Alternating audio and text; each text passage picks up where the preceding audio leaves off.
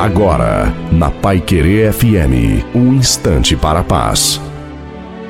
Olá, ouvinte da Pai Querer FM, sou o pastor Wilson Tinonim. José entrou no Egito como escravo e depois de alguns anos passou a ser o homem mais importante depois de Faraó.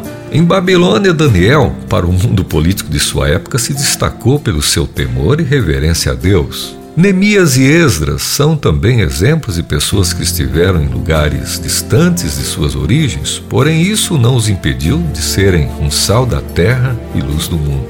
Ei, não importa onde você está, a diferença é quem você é, onde está.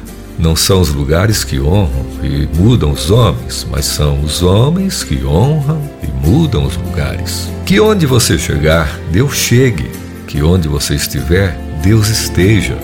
O mundo transformado começa por nós. A rua de nossa casa pode ficar melhor se a gente cuidar bem da nossa calçada.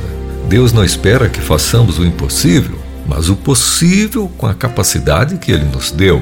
Gosto muito de pensar nas palavras do salmista quando disse: Com meu Deus eu faço proezas. Está lá em Salmo 108, verso 13. Então, que você, onde estiver, faça o possível e deixe para Deus o impossível. E não se esqueça, tudo muda quando você muda. Que Deus continue abençoando sua vida. Amém.